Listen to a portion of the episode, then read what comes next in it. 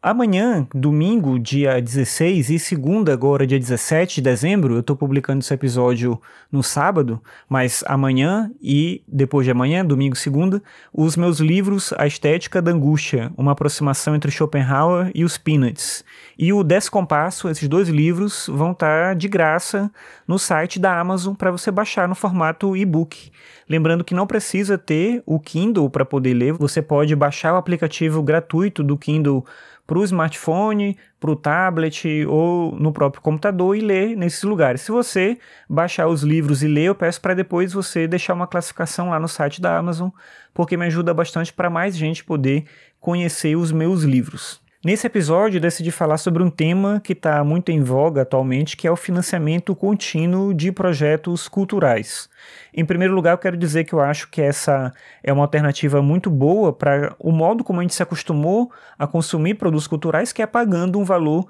cheio por esse produto. É óbvio que isso ainda existe, nem vai deixar de existir, vai continuar existindo essa forma de, de poder se relacionar com os produtos e com os produtores de cultura em geral, mas essa maneira de você financiar alguém para que ele continue produzindo e não necessariamente comprar um produto é uma alternativa, como eu disse antes, que eu acho que é interessante porque não só oferece um modelo diferente de relação do público com a pessoa que produz o conteúdo, mas também criam uma maneira diferente da gente pensar o que, que é a produção e o que, que é a própria cultura, já que nessa lógica as pessoas não têm que ficar presas a uma demanda específica daquele produto, ou seja, esse produto não tem que atingir determinado status para ser valorizado e poder vender, já que a pessoa está financiando aquela pessoa que ela apoia continuamente para que ela continue produzindo.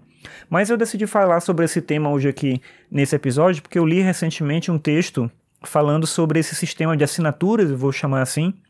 mas em relação aos jornais. Se a gente pensar na lógica anterior à internet, os jornais já tinham isso, porque é assim que funciona, você assina um jornal específico e eles se mantinham assim e obviamente também com toda a questão da propaganda, né, toda a questão dos anunciantes, esse é o modelo de negócios dos jornais há muito tempo. Mas agora com a internet existe uma outra demanda que é você assinar um determinado jornal para desbloquear os conteúdos digitais desse jornal. Algumas dessas assinaturas, obviamente, elas trazem um vínculo também com o conteúdo físico, você paga para desbloquear o conteúdo digital e também receber o jornal físico, mas no geral, boa parte das pessoas se interessa mais especificamente pelo conteúdo digital. E aí esse texto questionava o seguinte: quantas pessoas conseguem assinar quantos jornais diferentes? E esse seria o problema, né? Será que esse sistema é sustentável? Se a gente pensar em relação a outras coisas, como o podcast, por exemplo, que é o que eu estou fazendo aqui, você está ouvindo,